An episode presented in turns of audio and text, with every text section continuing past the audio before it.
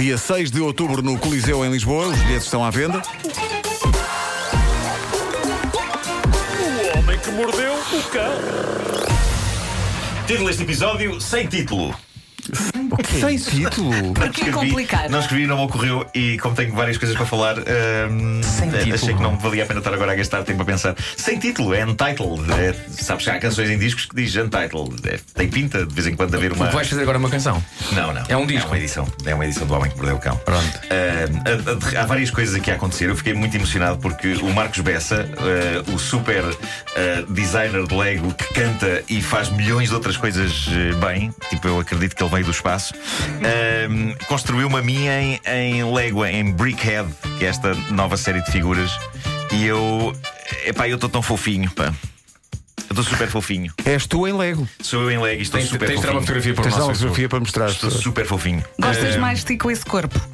Gosto, gosto. Gosto. Mas, ah, Adorava ter este corpo. os óculos são maravilhosos. Não, epá, está perfeito, está perfeito, com uma t-shirt do Batman, é pá, perfeito.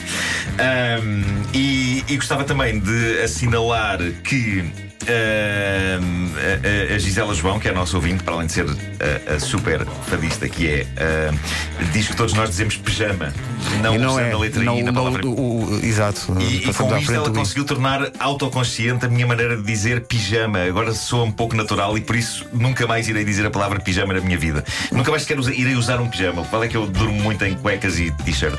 Excelente. Está tudo bem com a palavra t-shirt, Gisela? Estou a dizer bem a palavra t-shirt? Bom, ah, a grande frase da manhã para mim é: ah, Espero que ainda assim continuem a votar em mim para Presidente da Câmara. Que é uma frase que devia ter sido dita por estes dias a alguns no nosso país, mas não, foi dita de facto por um Presidente da Câmara, só que americano, um mayor que esta semana foi apanhado pela polícia à meia da noite a conduzir uma máquina de cortar relva aos S pela estrada fora enquanto bebia cerveja. Tudo isto aconteceu. Quando os polícias mandaram parar aquele bêbado de madrugada, não podiam imaginar que iriam parar o Presidente da Câmara de Einer, na Carolina do Sul. Ainda por cima, está tudo registado pelas câmaras do carro da polícia. O Presidente da Câmara pede desculpa várias vezes. Quando confrontado com a total e completa ilegalidade de conduzir embriagado um cortador de relva pela estrada fora enquanto bebia mais uma cerveja, o Presidente da Câmara respondeu que tudo bem, mas que a cidade estava melhor que nunca. Que ele mandara construir um novo muro no cemitério, que fizera grandes melhorias no Parque Central e ainda que está a trabalhar num novo sistema de escoamento de água no caso de tempestade. Uma pessoa conseguir dizer isto tudo bêbado é maravilhoso. Tem mérito, tem mérito. É o tipo de informação que nenhum de nós, se for detido pela polícia a conduzir bêbado, eh, pode usar. Eu, quando muito, posso dizer: "És o homem que mordeu o cão. Não sei se me vai livrar, não é grande espingarda. Bom, esta história também vem da América. Num centro comercial de Atlanta, um rapaz de 10 anos encontra uma arma numa cabine de provas de uma loja de roupa e chama a mãe. Ó mãe, ó mãe, está aqui uma pistola, parece sério o que vamos fazer. E a mãe faz uma coisa extraordinária. Numa loja cheia de gente, ela pega na arma e dispara. E depois de uma bala ter saído disparada de loja fora e de abrir um buraco numa parede, não acertando por sorte a nenhum ser humano, mas provocando pânico generalizado, a senhora declara: É sério, é? Ah, esta história real, ah, simples, serve dois propósitos. Aos gangsters, por favor, vejam onde deixam as vossas pistolas. Eu percebo que uma pessoa, às vezes, no tira e põe e põe e tira de calças numa cabine de provas, eh, deixa lá coisas. Eh, pistolas nunca me aconteceu, mas já tive de voltar atrás por causa de chaves de casa e de carro e da carteira. Portanto, não deixem pistolas nas cabines de prova, bandidos. Falo agora para os bandidos que nos ouvem. Nós temos pessoas das mais variadas profissões a ouvir-nos e tenho a certeza. Há bandidos, certeza, não é? A ouvir-nos. Eh, e depois falo para as mães, as doces mães de crianças que encontrem pistolas em cabines de prova, contactem os seguranças ou a polícia. Eu creio que disparar uma pistola numa loja de roupa num centro comercial para ver se ela é real ou a fingir não é a melhor ideia do mundo. Eu percebo que em termos de rapidez e eficácia é a melhor opção, mas na prática pode dar-se o caso de assassinar alguém e isso depois é um grande transtorno e até mais para a pessoa que dá o tiro do que para a pessoa assassinada. Pessoa assassinada deixa de ter problemas. Ah, eu sinto que faço a diferença com estes momentos didáticos desta rubrica. Didáticos é a palavra, sim, sim. Para quem sabe se hoje, à conta disto, não impediu uma desgraça na Zara do Colombo?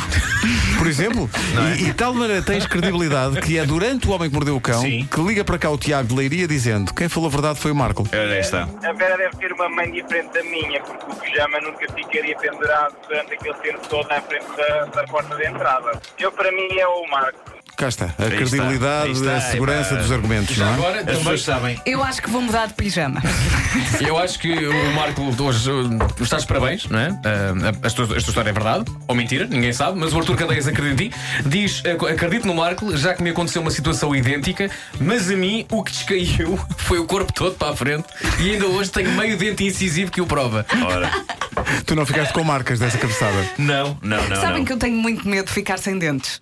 Eu tenho, eu tenho pânico de cair e ficar sem um dos dentes da Acho que ela frente. queria ficar sem dentes. Mas olha, mas Não, não, olha, idade. Vera, deixa a placa à entrada da casa. Como é que uma Ah, pessoa vem perceber? trabalhar se ficar sem um dente?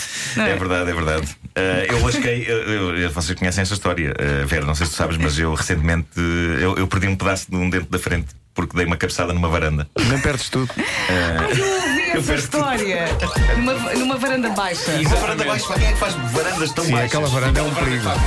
Aquilo é muito, muito perigoso. O homem que mordeu o cão. Pedro, não há, não há mais perguntas dos nossos ouvintes? Não.